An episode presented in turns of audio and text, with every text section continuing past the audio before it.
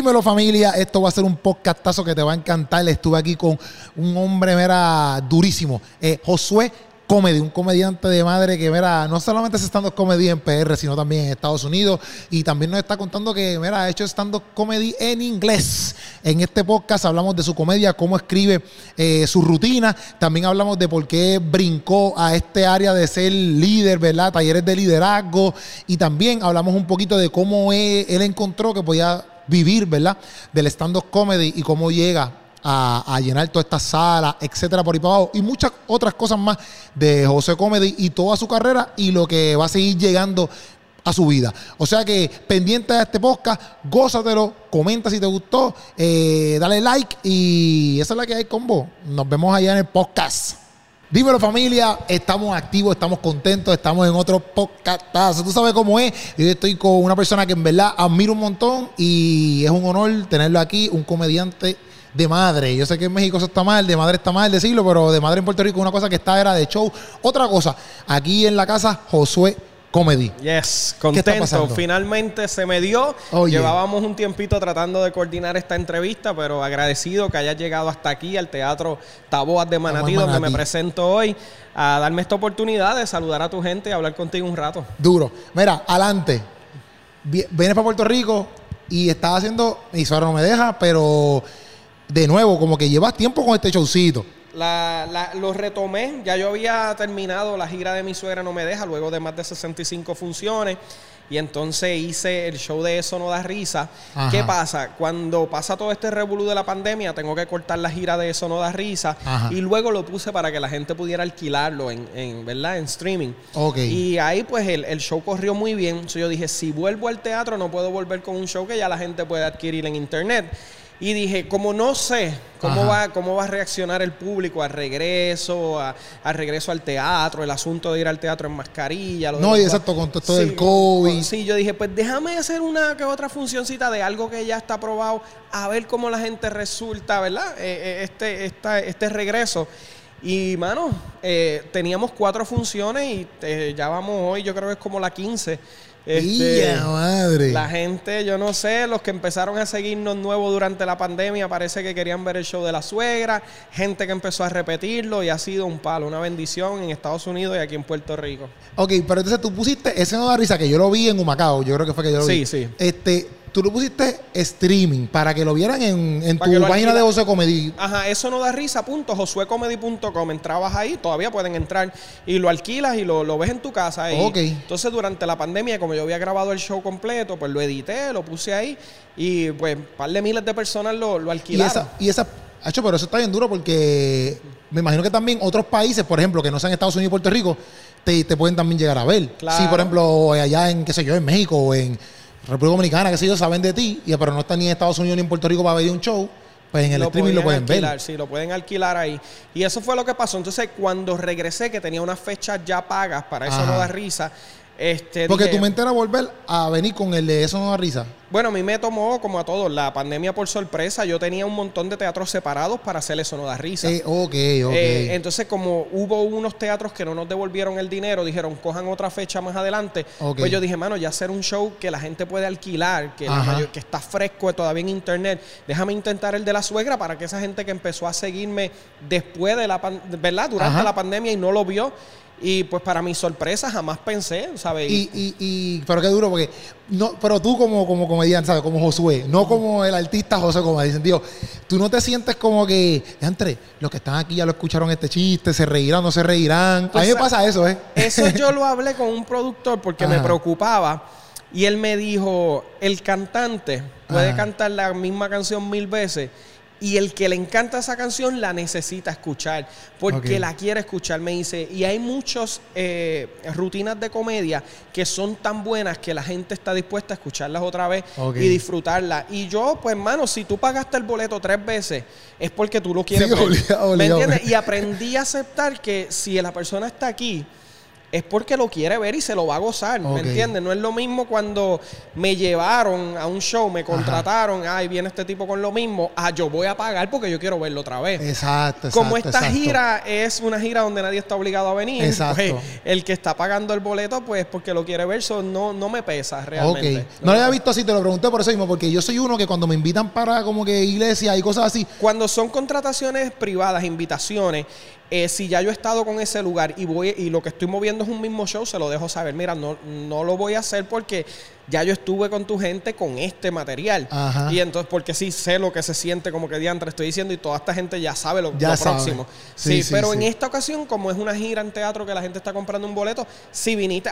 Eh, de hecho, grabamos unos recaps en Humacao y hubo gente que dijo, esta es la tercera vez que vengo. Qué duro. ¿Me entiendes? O definitivamente querían escucharlo otra vez. Yo y te lo digo así porque a veces yo mismo, quizás eso es mi mentalidad y tengo que mejorarla, pero yo como que yo hasta no como que no me lo gozo porque sé que ya tú lo escuchaste y es como que ya entrenar el mismo phone. Yo creo que tú no lo hayas escuchado para que te rías de verdad. Es difícil, sí, yo te entiendo, te entiendo. ok, entonces estás está de nuevo haciendo todo esto. ¿Cómo tú haces tu rutina? Como que tu rutina, tú escribes eh, en verdad, esta entrevista yo creo que yo la voy a hacer más eh, eh, que el que la vea, pues la, que, que le guste, ¿verdad? Pero yo creo que es más para. Yo lo estoy haciendo como un método de, aprendizaje contigo. Como si fuera un, un, tú a tú aquí de un date personal. No, vamos a darle. Y, hay mucha gente que te sigue que, que tiene interés de, ¿verdad? De desarrollarse en esto. Yo no lo sé todo, pero en el camino, ¿verdad? Tantos años haciéndolo, he aprendido a ajustarme, ¿verdad? A diferentes públicos, a diferentes rutinas, eh, a escribir, a saber eh, lo que son es un punchline, el tiempo de espera antes de decir un chiste. Ok. So, vamos a darle, tú me preguntas. Pues perfecto. Yo vine aquí a aprender. Este, tú escribes, cuando tú escribes, tú escribes todo lo que tú vas a decir. Mi método de escribir un libreto, por ejemplo, para redes sociales o una obra de teatro es totalmente diferente a escribir un stand-up. Si, si, yo tengo que escribir un libreto de, de, la serie que yo hago en internet, yo me siento y lo escribo. Para un stand-up es un proceso totalmente diferente. Para un stand-up yo voy viviendo día a día y, a cada momento que sucede algo, que yo digo, eh, aquí hay algo, aquí hay algo. Por ejemplo, visité a mi suegra el otro día y pasó algo en específico en el baño con el inodoro que ella usa. Y yo dije, mm, aquí hay algo. so, yo escribo, visité a mi suegra, el baño es así, y, escribo varias cosas que entiendo que puedo... Que puedes sacarle. Puedo sacar de ahí. Luego, yo busco todas esas notas. Yo le pongo Stand Up 2022, ese es el título. Y empiezo a tirar todas esas notas. Luego yo me siento a mirar todas esas notas y a buscarle secuencia. Si voy a hablar de mi suegra, de que usé el baño y pasó esto, ¿cómo voy de, de esto a hablar de mi hijo? Pues entonces busco cómo conectar y digo, ok, pues para llegar a mi hijo tengo que decir, yo espero que cuando yo sea adulto como mi suegra, mi hijo no le pase lo mismo y me voy con mi hijo. Y después yo escribo el libreto palabra por palabra, casi. O sea, obviamente no escribo buenas noches, ¿cómo están? Pero, pero, escribo saludos, este, fuimos a visitar a mi suegra. Escribo palabra por palabra porque yo, después yo lo leo como un libro. Ah, en verdad. Para que esas historias se me empiecen a grabar. Porque, ¿qué pasa? Cuando, ¿verdad? Quizás tu sistema funciona diferente cuando algo te sucede en el momento es bien brutal, es bien gracioso, en el momento te llegó todo, pero cuando tú estás arriba quizás no te acuerdas exactamente. Sí, sí. So, yo trato de grabarme esa historia, cómo me pasó. Luego, entonces paso a los bullet points. Que bullet points, visité a mi suegra, entre comillas, inodoro. Ya yo sé que voy a hablar de lo que pasó cuando... Exacto. Y más o menos esa es la, esa es la dinámica que yo uso. Qué duro. Pero yo hago eso mismo también, lo de, por ejemplo, si quiero transicionar a, como por ejemplo, cuando dice que quiero mi renuncia, por ejemplo, pues, si quiero transicionar al momento que yo bajé para San Juan o que fuimos para La Perla, pues yo cuento una historia de, mis panas en La Perla y de momento ya yo sé que tengo que estar entrando, si quiero hablar de la ambulancia, pues digo, bacho, gracias a Dios que no nos pasó nada y no llevo la ambulancia. Pero ya yo, sé, que lo que viene después es un chiste mío de la ambulancia, yo no sé en dónde. Porque hay mucha gente que, ¿verdad? yo le llamo error, quizás para otra persona no es un error, que te tienen buenas rutinas pero no te las conectan. Exacto. Entonces la gente en la historia, el público se pierde. Espérate, tú me estabas hablando de de la perla, ahora me estás hablando de una ambulancia. Sí, sí, sí. yo siempre trato de, no sé con quién lo hablé, creo que con JR, que, que una rutina de comedia es como correr patines. Ajá. Él decía, tú no puedes ir porque va, la gente se va a desorientar. Tú tienes que llevarlo. Exacto, exacto. Y tú tienes, si tú estás aquí, tú los vas a llevar acá, tienes que pasarlos por aquí. Y ese cantito es el que a veces nos da trabajo de construir, pero. Sí, eh, no, yo, yo en verdad, fíjate, escuchándote, obviamente, pues digo, ya antes, caramba, pues le, obviamente al principio uno se escrachea algunos chistes. Eh, pero, al principio y al final también. Pero poco a poco yo empecé a, saber cómo, cómo hacer ese, esa smooth, smoothness, o no sé cómo lo llamamos, ¿verdad? Pero literalmente yo cuando hago los stand-up comedy, los trato de conectar todos los chistes, pero fíjate, yo no lo hacía con la mentalidad de que tú me acabas de decir, yo lo hacía más con la mentalidad de que no me puedo olvidar de los chistes, cómo los voy a conectar para saber que ese es el chiste que viene después. Sí, sí. O sea que... Las dos son importantes, el que, el que tenga secuencia en tu mente y no se te olvide, y el que el público no diga, ¿cómo llegamos de, la perla a la ambulancia? Sí, sí, sí. Las dos son importantes. Y entonces, más, más, un poquito más personal en, en Josué. Eh, por ejemplo, la gente te ve en el, en el teatro de una manera, pero lo que tú eres en el teatro, oye, es bien diferente a lo que es Josué personalmente. Yo creo que, la gente piensa que yo soy un tipo bien pompeado todo el tiempo. Ajá. Y no soy así. Y, y, por más que a veces hasta lo intento, porque sé que la gente tiene una expectativa cuando me conocen, eh, mi, mi, carácter y mi personalidad es más tranquilo. Es más, yo soy, yo soy de los que piensa más las cosas, los analizo. Eh, me considero una persona con mente empresarial. So, siempre estoy pensando en, la parte del negocio. Como puedes ver, siempre estoy temprano en el teatro eh, con mi equipo, analizando. Eso, esa es mi personalidad. Obviamente, eh, cuando estoy en el escenario tengo un trabajo que hacer y realmente me lo disfruto y es como si me convirtiera en otra persona.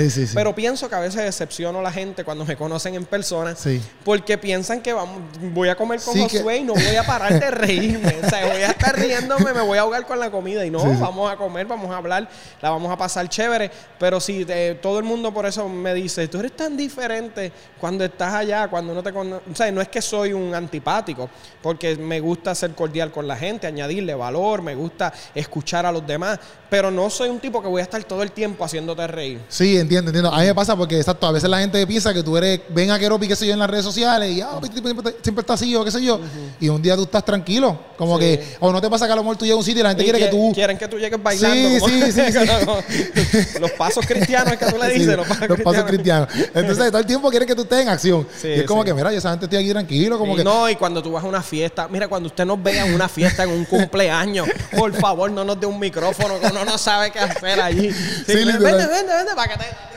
para que haga algo, para que haga algo. Y tú ahí como que no, yo vine aquí a comer, tranquilo, yo estoy aquí tranquilo, chileando. Entonces, ¿sabes lo que pasa? Que a veces la gente piensa, ah, estás tímido, o ah, no quiero hacer nada, pero eso es lo que tú haces. Y yo, pero ajá, pero yo no estoy tiempo en, un teatro metido. Sí, sí, es un, eh, eh, no sé, es cuestión de personalidad. Hay otros que no. Tengo compañeros que te, te JR. JR es el mejor tipo para janguear con él. Porque donde quiera que él esté, él te va a hacer reír, él te va a hacer pasarla bien. Alex Díaz es un tipo que, ah, que, que, que, que siempre el ambiente está bien pompeado cuando él está, porque son gente que su personalidad está todo el tiempo eh, entregando alegría. Sí, sí, sí, Yo soy de. O sea, a mí no me gusta que me obliguen a hacer las cosas así. Como que, ah, eso mismo, como que mira, vente para que diga. Y yo no quiero. Es como que, chicos, no me obliguen. Entonces, uno tiene que poner un carácter ahí como que medio serio. Y es como que ya antes no quiero ser tampoco serio porque pues, van a pensar mal. Sí, es, fuerte. A mí me pasa lo mismo. Yo, a mí no me gusta ir a bodas a quinceañeros porque siempre me quieren poner el caldero del chef Caco para que haga algo. pero pero nada, es parte de. Y ahí como que, mira, estoy aquí normal, tranquilo. y yo amo compartir con la gente y amo, ¿sabes? Esa interacción, pero sí sé que, que soy bastante diferente en cuestión a cuando estoy trabajando en el escenario, cuando estoy... Entonces, cuando tú como que te diste cuenta de que tú podías vivir del stand-up comedy? Te lo pregunto porque, qué sé yo, como que en mi mundo, ¿verdad? Se hace bien difícil. Veo otras personas como que, por lo menos en Puerto Rico, yo no veo comediantes que viven de eso, pero estilo, por ejemplo, Dave Chappelle, Kevin Hart eh, que esta gente son millonarios. Obviamente es un público más ah, grande de lo que ellos alcanzan. Pero yo digo, exacto, ¿cuándo fue ese momento diste, diantre? O ¿cuándo fue que tuviste que dices, yo puedo vivir de esto? ¿Y cómo lo hiciste? Como que, ¿cómo lo lograste? Que uno dice, puedo vivir bien de esto. Pues mira, es, es, un proceso bien frustrante al principio si te sientes así o cualquiera que lo está viendo, especialmente cuando estás en la comedia familiar. Es bien difícil porque eh, las contrataciones no pagan como para tú vivir de esto. Y se entiende. O sea, yo no te puedo llevar a mi iglesia a darte 3 mil dólares eh, para que tú le, le hagas un comedia a los jóvenes porque no, no, no, lo hay. eh, y se entiende, o no te puedo llevar al quinceañero de mi nena y darte 5 mil dólares para que tú estés allí, a menos que sea una familia adinerada, pero no es la norma. Entonces, eh, cuando tú estás comenzando, que es retante, porque esto es como todo, tienes que hacer un branding, tienes que hacer un nombre, tienes que ganarte la gente, tienes que conectar con el público, la gente tiene que regar la voz de que es bueno, eh, eh, o sea, estoy dispuesto a pagar por esto, pues al principio cuando tú haces un evento y vendes 50 boletos, 60 boletos, se ve que, que va a ser más difícil de lo que quizás uno, uno pensaba, pero cuando tú eres consistente, Ajá cuando tú eres intencional, cuando tú eh, eh, haces un plan de trabajo y tú sabes hacia dónde te diriges. Porque este es el problema cuando eh, yo hablo así, porque yo estudié, liderazgo con John Maxwell. exacto, que también te voy a preguntar algo de eso. Y es una de las cosas que más me ha ayudado. Y estudiando con John Maxwell, yo aprendí que si nosotros no sabemos hacia dónde nos vamos, hacia dónde vamos, no vamos a saber qué, ruta tomar. Es como un carro. Si yo te digo, te, veo en el teatro, pero no te digo qué teatro, tú vas a empezar a guiar y nunca vas a llegar. Si yo te digo, te veo en el teatro Taboa de Manatí a la una de la tarde, tú vas a llegar al teatro Taboa porque sabes a qué va y hacia dónde va. Cuando tú dices, ok, esto es lo que yo quiero para mi vida y hacia aquí yo quiero ir. Y tú empiezas intencionalmente a crear estrategias que te lleven hacia ahí, ahí es que tú empiezas a ver que las cosas empiezan a hacer sentido. Entonces empiezas a dar pasos para yo llegar a Bellas Artes, tengo que conectar con esta gente, conocer a esta gente, trabajar esto, tengo que vender esta cantidad de boletos aquí para después vender esta cantidad aquí y empiezas a trabajar en esas metas pequeñas para llegar a esa meta. Y mano, así yo lo hice, brother. Mira, yo recuerdo que mi primera producción era un restaurante en Añasco que se llamaba Capricho Restaurante. en ese entonces una amiga mía era la dueña. En el tercer piso ella tenía un saloncito que habían 80 personas. Yo ponía 80 sillas, ponía una tarimita con un micrófono, dos bocinitas, cobraba 8 dólares el boleto. Lo promocionábamos y ella vendía comida. Y yo hacía el show. Y el negocio era, no me cobres el salón, Tú coges la comida, yo cojo los boletos. Y empecé así. ¿Qué yo hacía para yo llegar a esas 80 personas en Añasco? Me iba, ya me metía en Renacer 106 a rogarle que me dieran una entrevista. Allá la amiga mía. Tú mismo, tú Yo mismo. Y mi amiga llamaba, mira, te voy a mandar una bandeja de comida si me entrevistas al muchacho. Este, yo me iba, hacía flyers, hacía posters. ¿Qué pasó? Así estuvimos un tiempo. Luego me moví al Teatro de Atillo. Caben 320 personas. ¿Cómo yo voy a lograr que 320 personas lleguen allí? Llame a un colegio en Camuy. Mira, este, para si, si usted, los boletos eran a 15 dólares. Llamé a la directora del colegio, que yo la conocía. Si tú me vendes este 50 boletos, de cada boleto te doy 5 dólares. Ok.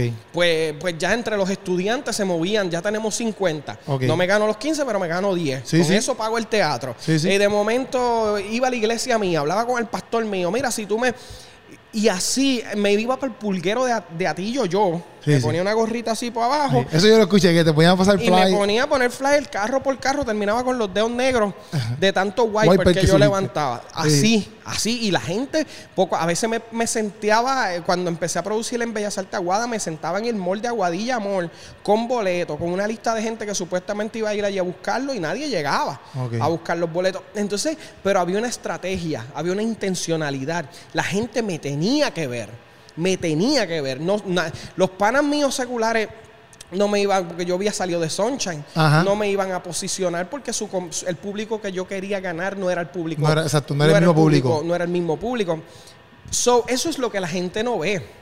Llega un momento donde se está creando un momentum, una ola, tú sigues metiéndole y empiezas a ver los resultados. De repente, eh, yo hice una obra que se llamaba Hay que Cruz. Me asocié, eh, la hice en Atillos chiquita y le rogué a un productor casi, le rogué a la novia, la novia le rogó a él, eh, que lo puedo decir aquí, Mael Dávila, de Mar de Cristal Music Event, que fuera a ver la obra. Yo le dije, es que si tú la ves, tú vas a entender lo buena que es cuando él la ve, él me dice, espérate, esto hay que llevarlo al área metro. Y él hace la negociación como una producción de él con Nueva Vida. Ajá. Cuando de repente Nueva Vida ve el proyecto y le mete con las dos manos como una asociación que también le iba a generar ingresos, que viene una persona, se montaron en el proyecto, la obra se llena, ahí entra un poquito de dinero y yo digo, espérate, aquí yo, yo puedo vivir de esto. Ok. ¿Ves? Y ahí yo creo que fue que me hizo el clic de, si yo empiezo y pues por ahí, mano, para abajo. No, pero, también en toda esa, en toda esa, en toda esa movida tenía gente a tu alrededor que te decía, mete, porque nunca llegó un momento como que, por ejemplo, aquí me, me dijiste algo, que estabas ahí en el mall esperando que, que, que, y que, que llegaran hasta aquí, ya nadie llegó. No, ¿sabes, papi? Para mí, por si fuese yo, papi, yo llamo a todo el mundo, ah, esta gente no viene, frustrado, ¿me entiendes? Papi, yo me frustraba todos los días. Y yo llamaba, mi esposa era mi novia, mano, nadie compró boleto, van seis, seis días, nadie ha comprado un boleto. Ajá. Y, y, y, pues, y la frustración está ahí, pero cuando tú, cuando tú sabes, cuando tú sabes que, obviamente cuando Dios lo pone en tu corazón, yo soy persona cristiana Sí, sí. también, eh, eh, la, la gracia, el favor, la misericordia de Papá Dios ha estado conmigo, y cuando Él tiene algo para uno, pero yo aprendí algo cuando la Biblia habla de que la fe sin obra es muerta Ajá. muchas veces tenemos en nuestra vida una fe increíble de que vamos a lograr llenar teatro, que vamos a lo- pero se nos olvida la parte de la obra. O sea, tenemos que obrar, tenemos que trabajar Sí. para eso, tenemos que levantar el wiper y poner el flyer, tenemos que rogarle al productor que vaya, tenemos que negociar con la del restaurante que nos preste el salón de arriba. Obligado. Tenemos, o sea, hay que hay que obrar. Sí, sí. Este, y si tienes el talento, obviamente, porque tampoco, si yo hubiese querido ser cantante de trap, este, pues me ibas a cocotar por más que obrara, porque eso no está en mí. Pero si tienes el talento y eres consistente, eres intencional. Y, y trabajas todos los días, mano. Todos los días por tu sueño. eh, y, y obviamente tienes a Papá Dios de tu lado, empiezas a ver resultados. Sí, sí. Y yo te pregunto porque en mi, en mi vida, yo por lo menos, yo soy bien honesto en el sentido de que yo a veces digo, papi, yo necesito un manejador, un productor, alguien que me, que me, que me lleve de la mano porque yo no soy el tipo más estructurado de la vida. Eso sí, yo soy un fajón. Yo Sí. pues pienso que por aquí es que, por aquí es que. Ah, ah, Lo mío es el mismo fin. Yo quisiera literalmente estar como tú, haciendo show por todos lados, en por, eh, Estados Unidos hacer dos o tres shows, en Puerto Rico venir a hacer diferentes funciones. Eso sería el top sueño mío. Esa es la realidad del caso. Este, ¿Cómo me muevo? Es aprendiendo, escuchando. Por ejemplo, te escucho a ti, escucho a otras personas y digo, ah, pues por aquí es que me toca ir. Yo por nunca acá. conseguí ese productor y lo intenté. Y le llevé libretos y le llevé. Hoy día, eh, gracias a Papá Dios, esos productores pues me han Llegaron lle- a ti. Llegaron a mí. Sí, sí. Porque han visto, espérate, este chamaco está empaquetando todos estos Sí, teatros, aquí hay algo. Pero hubo que pagar el. Brother, Sí, lo sí. que tú haces, yo lo hacía cinco veces a la semana. Meterme en quinceañero, en boda, en iglesia. Yo esperé vestido del chef Caco en baño dos horas porque bajó la unción del cielo y allá estaban ministrando y yo en el baño con el caldero en el pescuezo esperando que me llamaran. O sea, yo hice todo eso. Yo, yo fui a quinceañeros que nadie me hizo caso. Yo fui a un quinceañero que la, el quinceañero era en el escenario aquí donde está, por ejemplo, eh, donde que estamos como bien lejos del escenario Ajá. y el micrófono estaba aquí Ya, horrible. con un cablecito así, yo ahí, horrible. ¿sabes? Yo lo hice todo. Yo hice show donde la gente no se rió, yo hice show donde me insultaron, yo todo, todo, todo, todo, todo. Yo tenía cinco o seis actividades privadas todos los fines de semana. Yo salía de una, me iba para la otra, me a 100 pesos, a 150 pesos. Y, y pues, y cuando tú eres consistente, tú eres intencional y, y tú no te quitas, si yo hubiese abandonado, yo doy una conferencia que se llama Lidera hacia tu sueño y le enseño a la gente que todos los comienzos son pequeños. Ajá. Y en ese comienzo pequeño es donde está la frustración. Si tú abandonas en el comienzo pequeño, pues nunca vas a saber lo que pudo haber sido. ¿Por qué tú coges esas clases de liderazgo con John Maxwell? Porque, por ejemplo, no se, o sea, no se comparan en nada de, o sea, de comedia, pum, a coger clases de a hacer, a coger las clases y a dar también talleres de Sí, liderazgo. Por eso mismo, porque yo pienso que la comedia, esto es un cliché, pero la comedia es un negocio serio. Y, y- y tú puedes, te- el- yo leí un libro de John Maxwell antes de comenzar con él que se llama El talento nunca es suficiente. Y tú puedes tener el talento más grande del mundo, pero si tú no tienes unas estrategias eh, específicas y tú no tienes unos conocimientos eh, de liderazgo, tú liderar una carrera como la que yo deseo va a ser imposible. Entonces, el liderazgo me ha ayudado a, a crear relaciones saludables, a conectar correctamente no solamente con el público, sino con otros empresarios, a añadir valor a los demás, a, a entender las importancias. Toda persona que tú te asocies, toda persona con quien tú trabajes, tiene la misma intención que tú, crecer y generar ingresos. Crecer como profesional, como persona y generar ingresos. Todo. Todo. Nadie se va a sentar contigo porque Keropi es bien gracioso y yo voy a hacer que sea una estrella y yo me voy, que nadie sepa. So, cuando tú, uno reconoce en cada negociación, en cada relación, que esto tiene que ser beneficioso para ambos, Ajá. las cosas suceden. Y eso se logra con liderazgo. Cuando tú aprendes liderazgo y tú aprendes que, es importante para las personas que tú le añadas valor, porque eh, la, la, regla del liderazgo, el liderazgo es influencia. ¿Cómo logramos influencia? Conectando con las personas. ¿Cómo conectamos con las personas? Añadiendo valor a los demás. Cuando tú empiezas a añadir valor a los demás, empiezas a conectar con las personas, tus intereses se convierten en los intereses de los demás. Exacto. Y ahí la gente dice, vamos a unirnos, vamos a asociarnos, vamos a lograrlo. ¿Por qué? Porque yo veo en ti un interés genuino por mí. Exacto. Y eso es bien poderoso. De ambas partes. Y eso me ha ayudado muchísimo y eso, pues, gran parte de eso ha sido gracias a, ¿verdad? lo que he aprendido en el liderazgo con el equipo de John Maxwell. Me certifiqué.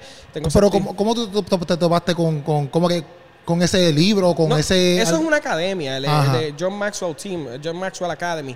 Y, Pero ¿cómo eh, tú llegas ahí? ¿Cómo yo llego ahí? Pues eh, em, yo empecé a leer libros de John Maxwell y empecé a investigar un poco ah, sobre John Maxwell. Y ahí es que te enteras de... Y entonces tengo unos amigos, específicamente un amigo pastor en Massachusetts, que es parte del equipo de John Maxwell, y le pregunté cómo, cómo entrar y no es tan difícil, lo pasa, obviamente tiene un costo bastante alto.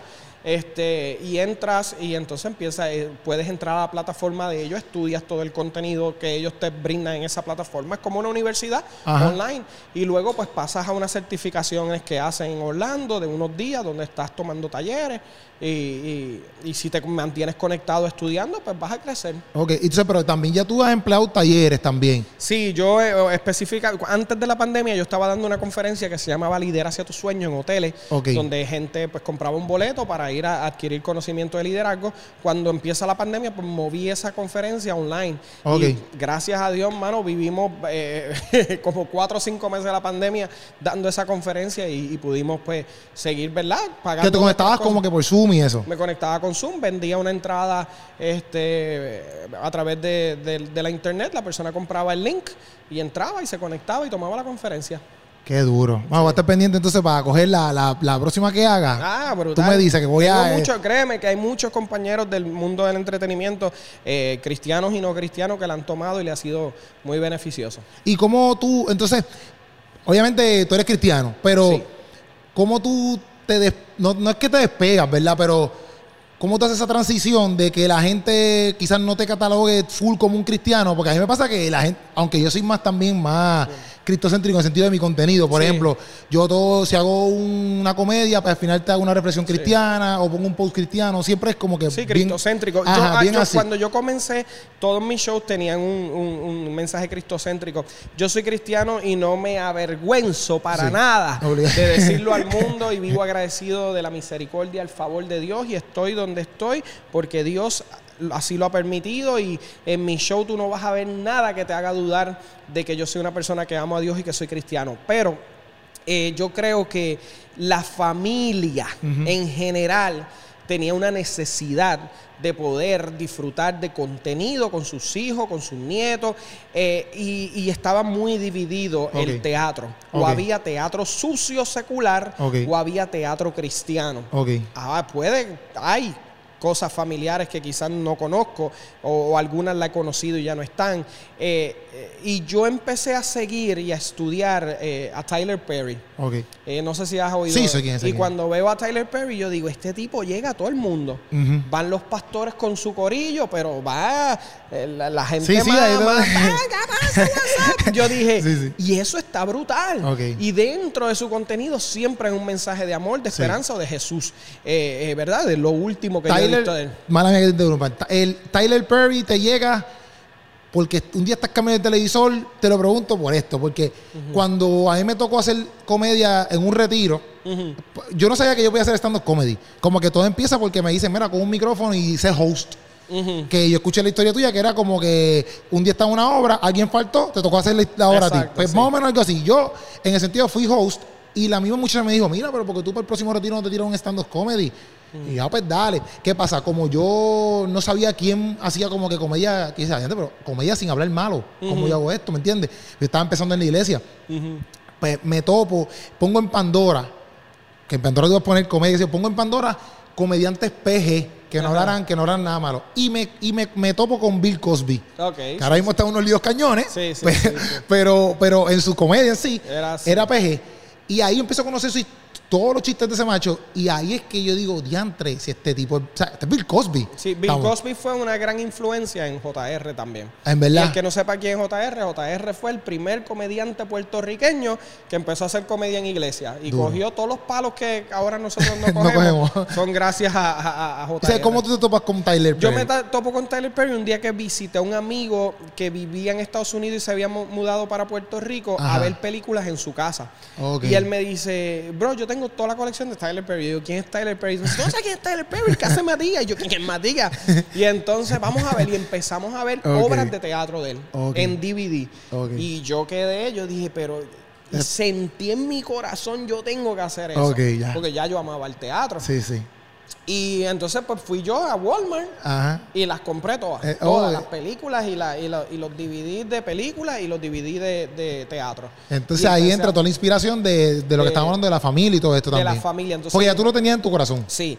Entonces yo, yo supe desde el día uno que esto iba a ser más que obras de iglesia o obras para cristianos que amo mi público cristiano y es el más que me apoya y, soy bendecido de que sean parte de, lo que estamos haciendo y son los que nos traen a sus amigos no cristianos y son los que por muchos años me dieron de comer visitando sus iglesias. Eh, pero sí yo sabía, entonces trabajé intencionalmente para eso, como te digo, como sabía hacia dónde me dirigía, sabía, este chiste es muy cristiano, eh, este chiste no lo va a entender el público secular y empecé a escribir sanamente, familiarmente, pero consciente que esto es para que todo el mundo se, lo, disfrute. Y en Estados Unidos hay ciertos mercados que la mayoría de la gente que me sigue no es cristiana. En Puerto Rico podríamos decir que es un 50-50, pero en Connecticut, tú ves a todo el mundo, el espacio que yo eh, uso en Connecticut, eh, por obligación tiene que haber barra.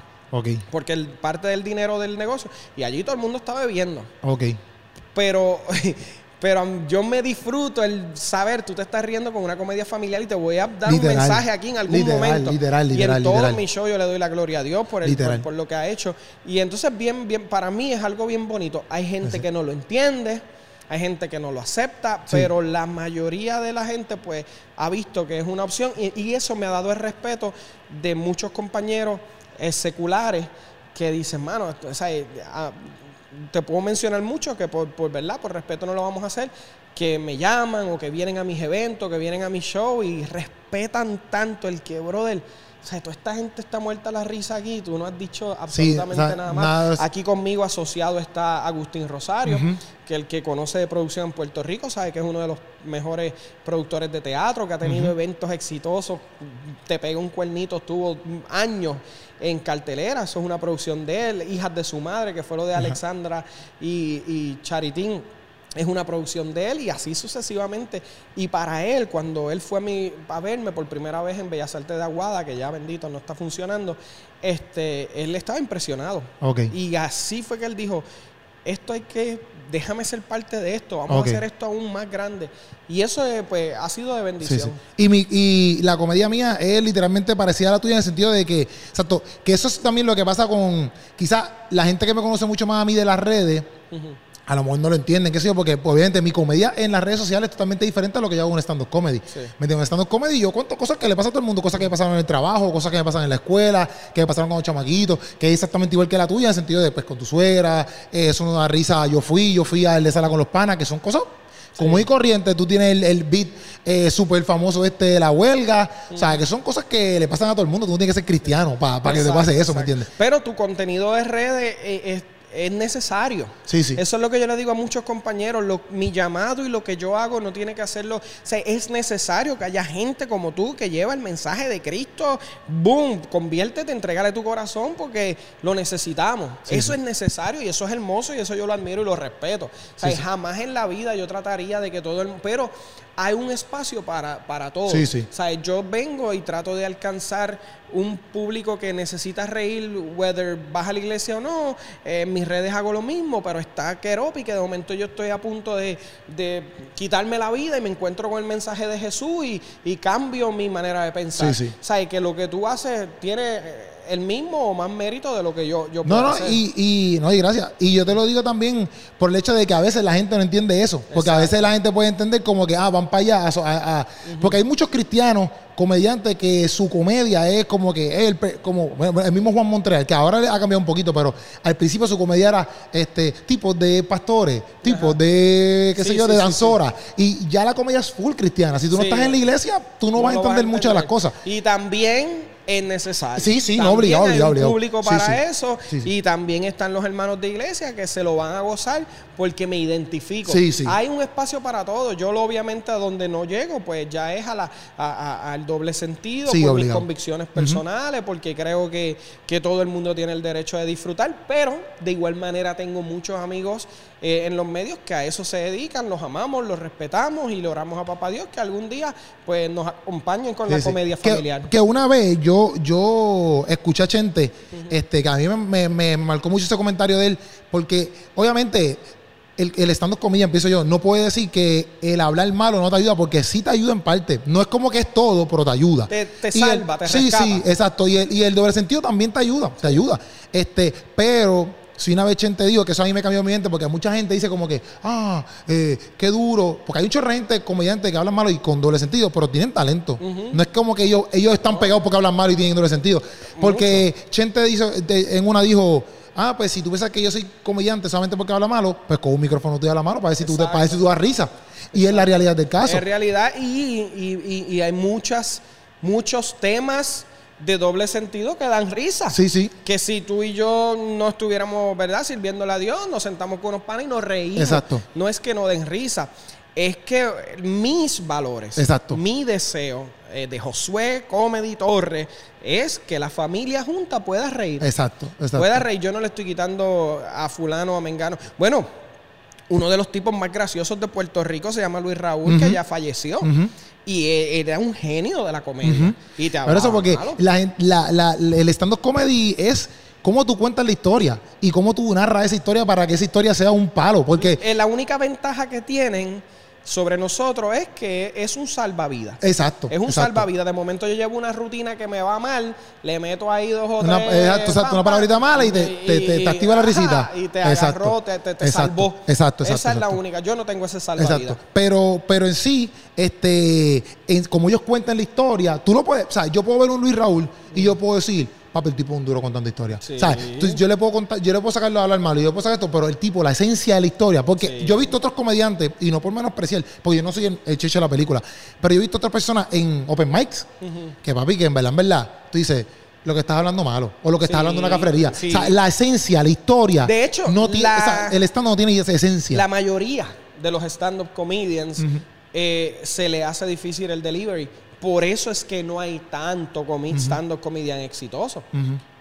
Ponte a ver cuánta gente hace música y son exitosos versus cuánta gente hace comedia y son exitosos, realmente exitosos. O sea, eh, la, la, balanza es porque, porque la magia de un comediante no es lo que digas, es cómo lo digas. Sí, literal, literal. Es cómo lo digas. Tú, todo el mundo se, se cae, pero cuando un stand-up comedian bueno te cuenta esa caída, te va a hacer morir. Literal, literal. Es otra cosa, otra cosa. Sí, te entiendo, bro. No, literal, literal. Tengo aquí, déjame, que hice unos apuntes aquí y que no quiero que, que se vaya. ¿Cuánto tiempo? Usted, mira, usted me puede decir cuánto tiempo llevamos ahí. Eh, está bien. Este, mira, Keropi, Keropi tiene equipo de producción y todo. aquí hay luces, doble cámara, técnico, esto es una cosa seria. Está Oliesel y Puchu behind the scenes, ahí está. Mira, ¿qué, ¿qué, es lo más difícil que tú has podido lograr? Eh, digo, exacto, que lo más difícil que tú dices, papi, esto yo era como que lo más top para mí y ya lo lograste como que en tu carrera. Hacer, hacer un show en inglés. En verdad. Sí, en Chicago tuve la oportunidad de hacer eh, un show en inglés. ¿Full en inglés tú? Eh, full en inglés. Fue, fue Spanglish, fue tipo George López. O sea, que hay cierto punch que son en español porque es este público latino que se cría en Estados Unidos. Me lanzaron el reto este, en Chicago, dos funciones. Eh, y lo hice, hermano, y, le llamamos al, show My English is Not So Good. Se llamó el show y fue un palo. Y la gente pero ya el título te da, te da la verde para vacilar. Y entonces, pues tomé muchas de mis rutinas de diferentes eh, show porque era un público que nunca me había visto y las traduje y fue un palo y me sentí, mano. Yo jamás pensé que iba, porque yo hablo inglés, pero no es lo mismo hacer comedia sí, no para nada. especialmente cuando es comedia latina. Sí, pero funcionó bien chévere, lo logré. Eso, eso fue un. Dos funciones me dijiste que hiciste. Dos funciones en Chicago. Se llenaron la, se llenó la primera, abrieron otra y gracias a Dios fue un palo. Eso fue una de las cosas y otra, pues hacer una gira eh, non-stop, como uno dice, porque eh, yo siempre hacía un show, eh, se hacía una función, dos funciones. Que eso y, yo, exacto. Y moría y me dolía, hermano, esto quedó tan brutal para hacerlo dos veces. So, con mi suegra no me deja, que pude hacer más de 70 funciones, ta, ta, ta, ta, pues fue un logro bien grande para mí. Una pregunta, que acabas de decir eso, eso me ha pasado a mí. Por ejemplo, dice que Keropi, eso me pasa a mí, les pasa todo. Hizo un show en Francisco Arribí y ahí se quedó. O sea, fue un soldado, gracias a Dios. Igual que el Tapia, fue un soldado. Pero una vez y una vez, más nada. Y son dos shows diferentes de una hora y media cada uno. y yo creo que, que, uno, eso me pasó a mí mil veces. Uno se queda como. Yo hice mi primer show, se llamaba Yo como yo porque la gente me veía más que personajes guapa. Y se llamaba Yo como yo. Y el show era Yo como yo. Y, mano, hice una Pero de esos chistes que te voy a preguntar, tú cogías, por ejemplo, yo como yo, lo Se vio. Los di a caco todo, papi. Los, usé en todas las iglesias, vi por haber. Y porque imagínate. Sí, porque yo digo, porque a veces yo tengo esos chistes y digo, está bien, no menospreciando, ¿verdad? Pero lo escucharon 600 personas. Eso no es todo Puerto Rico, eso no, es todo el mundo, ¿me entiendes? Entonces yo digo, gente, voy a hacer otro show pero estos chistes yo los voy a tener que rehusar porque... Yo, los usé eh, porque eh, acuérdate que, papi, o sea, eh, da trabajo bien brutal tú escribir una buena rutina. Y yo me frustré tanto cuando pues solamente pude hacer una función y dije, no, cogíse una rutina de caco y la mayoría de los chistes se los di a caco y le saqué por ahí por las iglesias y por las actividades y la gente se lo gozaba. Pero como me llevaban, no estaban pagando un boleto para irme a ver. Este, de hecho, hice dos funciones. Hice una, una en Atillo y una iglesia que me compró el show, este, que, que lo hicimos, pero... Pero sí, y me pasó, me pasó. La obra de teatro que Cruz, yo espero en el 2022 hacerla otra vez. Yo la hice, una obra que para mí es de mis mejores de los trabajos más que más pegado a mi corazón están por el mensaje que lleva y por la por lo buena que es la obra. Hicimos como siete, ocho funciones nada más. quisieras hacer más? Muchas más. Muchas más. Yo quiero sacarle el jugo a esa. esa la voy a volver a hacer. ¿Y por qué está, verdad? algo nuevo. Bueno, pienso que es algo bastante nuevo estás haciendo todos estos personajes, ¿verdad? Esta transición de hacer todos estos personajes en las redes sociales, YouTube, tiene como que el gringuito. sí. ¿Por qué, por qué entró todo eso? Lo hice por la pandemia. Este, en la pandemia yo quería mantenerme vigente y llega un, la magia de mi vlog era que yo viajo mucho por los shows. Eso era bien cool. Hoy estamos en Pensilvania. sí, porque un blog. Voy de aquí para pa, pa Walmart y de Walmart para casa, no, brega. Pues esa era la magia del vlog. Estamos todo el tiempo viajando en hoteles por, por el trabajo. De repente viene la pandemia, llevo un año encerrado, ya las redes están diciendo, ya yo estoy harto de ver a Josué friendo huevo por la mañana. Entonces, pues, pues ya yo tenía, por ejemplo, el personaje del Chef Caco, yo lo tenía muchos años, que lo hice en radio. Tenía el personaje de Doña Carmen, que era un personaje que usaba bien poco. A mí no me gusta hacer mucho ese tipo de personaje, no por vestirme de mujer ni nada de eso, yo no tengo nada en contra de eso, sino como que no me gusta mucho el personaje clichoso de la mamá. Pero ya lo había hecho. Y entonces, pues, eh, yo me pasaba vacilando con un amigo este, de Estados Unidos. Del vecino, el gringo. Ajá, me pasaba vacilando, hablando que, hey, how you doing, boy? Entonces yo dije, contra, eso está chévere para un personaje. Hice ese personaje y desarrollé un vertito que a la gente primero lo odiaba, ahora le encanta, que es el primo este. Sí, el loquito, el loquito. Sí, mira. Este, y entonces pues dije, tengo que hacer algo para mantenerme vigente. Hice la serie mucho con demasiado, entonces ahí entraron unos auspicios a la serie, eso ya tenía un compromiso de hacerla. Eh, y a la gente pues le gustó mucho, especialmente a los niños, y trajo un nuevo público a... Eso, eso de los auspicios, ¿tú lo buscaste o eso llega? Las dos. Hay algunos que busquen Goya, Goya, que Goya, yo no sé si va en contra de tu podcast, pero este, este pues, ellos empezaron auspiciando eventos míos. Este, y, y, han sido de gran bendición, ¿verdad? Porque se han mantenido y pasaron a las redes. Este, hay otros que yo los he buscado, le he enviado propuestas, han entrado una que otra vez se van. Hay otros que, por ejemplo, cuando nació mi, mi bebé, pues una marca de pañales nos contactó para ah, hacer una campaña, que hicimos una campaña de seis meses. So llegan y a otros los busco. Yo no soy muy bueno en venta, eso, o sea, no, en, ese tipo de venta de, de, de, buscar los De buscar los pisadores. So yo no me mato por eso, pero, pero a veces están in and out. Duro. Mira, aquí yo puse si, si, que yo creo que ya lo hablamos un poquito en el sentido de que en qué es lo más que uno se debe fijar para poder estabilizarse. Que tú hablaste de la consistencia, ¿verdad? La consistencia, intencionalidad, este, crear relaciones eh, y meterle, papi, Nunca hagas un show, por más pequeño, por más flojo que se vea, con la actitud de vamos a salir de esto. Porque tú no sabes dónde va a estar esa persona, dónde va a estar ese contacto, eh, esa voz se va a regar. Eh, yo lo vi, eh, no me gustó, no le metió. So, siempre métele, hermano, siempre métele como, como si estuvieras un teatro lleno. ¿Y qué tú haces en tu tiempo libre? Eh, trabajar. no tengo casi tiempo libre porque, eh, eh, bueno, yo en mi tiempo libre por las noches veo... ¿Con tu familia? Veo series con mi esposa. Si tenemos unas rachas de bastante trabajo, pues nos escapamos dos o tres días a un hotel, damos un viajecito. Casi siempre con mi familia, no, no jangueo, no, no tengo mucho así amistades de salir. Este, pero normalmente, pues si estoy saliendo, estoy grabando, estoy haciendo el vlog y tengo que editarlo. Este, si no, pues estoy escribiendo libretos. Tú editas todo eso, también los personajes de YouTube también tú lo editas todo. Yo escribo mi Y te grabas. Yo tengo una tienda online que también la trabajo yo. Este, yo me grabo, eh, estoy enviando propuestas, estoy haciendo publicidad para los eventos, estoy haciendo show. ¿Pero tu esposa te ayuda en ciertas cosas de eso o no? Mi esposa trabaja conmigo en los eventos. Ella, pero en cuestiones de grabación y eso. No, eh, me eso ayuda en ocasiones, pero como ahora tenemos el bebé, pues ella está más con el bebé. Eh, o está cuidando al bebé, o ella también tiene su red ¿verdad? de trabajo que, le, que, le mucho tiempo también. Pero somos felices porque trabajamos en lo que nos apasiona, trabajo desde mi casa, eh, tomo las pausas que tenga que tomar, no tengo, ¿sabes? Pero sí mm, soy consistente, bro. Si uno se acomoda, sí, te, te fríe. te cae, ¿Tú, ¿Tú piensas que como que hay una edad donde ya como estando comillas uno no bregaría. Como por ejemplo el NBA, llega un momento y ya te dice, papi, te tienes que retirar, no, más break. Tú me estabas hablando de Bill Cosby, yo estoy seguro que en la cárcel hizo par de chistes buenos. Este, no, no, sí, tú, eh, yo, pienso, yo pienso que tú tienes que reconocer hasta dónde tú llegas y, hay momentos que uno dice, yo pienso que el chef Caco Viste va a morir. Ajá. Porque yo no voy a tener 60 años con el caldero. ¿Qué es la que hay, Corillo? Aquí llegué, me quedé. O sea, eso no va a pasar. Sí, sí. Pero yo pienso que siempre va a haber un crecimiento donde tú puedes eh, reinventarte. Hay muchos comediantes mayores, hermano, que llevan 20, 30 años metiéndole y son buenos. Un George López quizás no es tan viejo, pero George López lleva dándole y, llena, llena todavía. Entonces pienso que hay mucho, mucha vida pienso que debes tener un equipo de trabajo. Pienso que van a haber momentos que vas a necesitar otras ideas, otras mentes. Yo estoy, ese, ese es mi, mi, mi, meta este año, desarrollar eh, cada vez estoy trayendo más gente. Ya tengo a Yanni que me está haciendo opening. Eh, ya tengo gente que me está ayudando en, la producción. Ya tuviste que aquí llegué y ya hay gente que está trabajando en esa área. Antes la pantalla la montaba yo, el proyector lo montaba yo. mientras vas creciendo, ¿verdad? Va creciendo las finanzas también y puedes, puedes traer otra gente al equipo.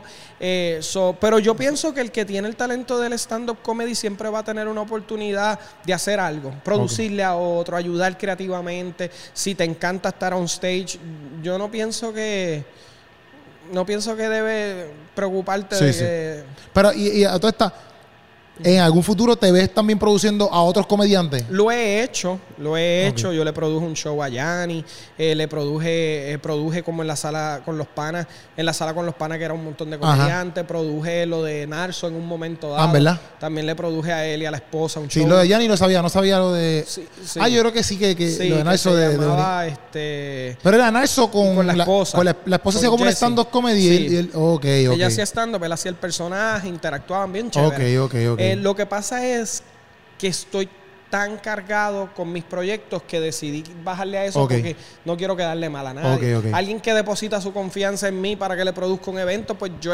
ellos esperan lo mismo que yo espero cuando la deposito en alguien. So, hice un buen trabajo con ellos, ambos shows llenos, este, eh, se les pagó bien y todo el mundo contento, pero cuando vi que ya lo mío estaba, demasiado, pues, pues me quité de eso. Ok. Pero no dudo que en algún momento quiera descansar o ya no sea tan funny y me dedique a eso. Sí, sí. no, yo pienso eso a veces, porque a veces yo digo, diantre, yo tengo 32 ahora. Y yo digo, diantre, brother, como los sueños, yo digo, ah, o sea, los sueños de uno es poder hacer todas esas cosas y qué sé yo, digo, antes de un momento tú te, te, pondrás tan viejo que tú dices, ya, papi, no, no tiene Pero mira, ¿tú sabes cuándo se te quita eso? Cuando creces intencionalmente.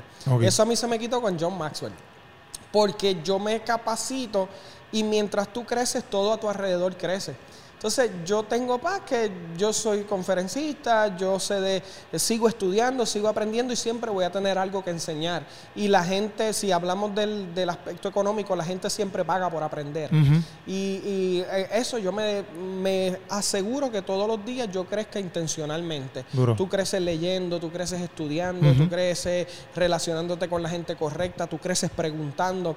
Y eso siempre te, va, te van a haber oportunidades para ti porque la mayoría de la gente no se preocupa por crecer. La gente estudia, consigue un trabajo, salen del trabajo, se van para la casa, ven Netflix, descansan, janguean, van al trabajo, y no hay un crecimiento. De momento esa oportunidad se pierde y te encuentras perdido. John Maxwell dice que el peor momento para prepararte es cuando llega la oportunidad. Ok. ¿Entiendes? Ya, ya, ya. Sí, sí, me dice el loading, pero lo entendí. El peor momento para prepararte es cuando llega la oportunidad. Sí, porque ya estás tarde, como quien dice. Si tú estás preparado cuando llega la oportunidad, la coge y va. Entiendo. Qué duro. En verdad, yo sé que tengo mucho más que aprender de ti. Este, le he pasado de show, le he pasado de show. Pienso que, estamos súper bien. Este, a mí me encanta esto. te lo prometo. A mí me encanta la comedia, me encanta el stand-up comedy. Yo empecé a hacer stand-up comedy por la, experiencia que tuve haciéndolo y yo dije, papi, esta es mi pasión, mm. esto es lo que yo quiero hacer. Yo hago redes sociales por el simple hecho de que, pues, hay que darte a conocer y qué sé yo. Paso mismo para que cuando tú hagas un show, pues que la gente llegue, etcétera. Pero si es por mí, yo me salgo de las redes sociales, no como que porque no me gustan del todo, pero si es por mí, papi, yo le meto un poquito a las redes sociales y yo estaría en un yo teatro. Soy igual, yo soy igual. todo el tiempo. Yo a mí me gusta conectar con la gente, pero lo hago por, ¿verdad? Por, la necesidad que hay de mantenerse vigente y que la gente sepa que lo que uno hace es bueno. Sí, sí. sí. No, pero de verdad que gracias. te doy las gracias. este, espero que hoy rompas aquí en, en tú sabes. Y estamos activos. José, José Comedy, eh, estado de show. Si este, este es el primero, quizás después hacemos otro. En otro momento hablamos otras cosas que estén pasando. Amor tiene otras cosas súper brutales este, de, talleres y cuánta madre existe. Pero gracias, gracias por el ratito. De verdad, la pasé de show. Sigo aprendiendo mucho de ti. Y gracias por este espacio. De verdad que sí. Gracias a tu, a tu equipo de trabajo también. Aquí a la orden. Y mi gente, José Comedy, sígalo. Bueno, ustedes lo siguen ya y si no, pues mira, síguelo en todas las redes sociales, ¿verdad? Sí, Josué Comedy en Facebook, Instagram y YouTube. Y si lo ves de Estados Unidos, eh, tiene shows también por allá próximamente. ahora en Tampa tenemos el 18 de diciembre, este, en New Jersey estamos trabajando para el 22 de enero, en Ohio el 15 de enero. sí, en josuecomedy.com está todo. Ah, pues mira, josuecomedy.com, ahí tú entras y te enteras de todo al pie de la letra, esa es la que hay. Bueno, mi gente, a mí se les quiere, gracias por estar aquí un rato. Sayonarax.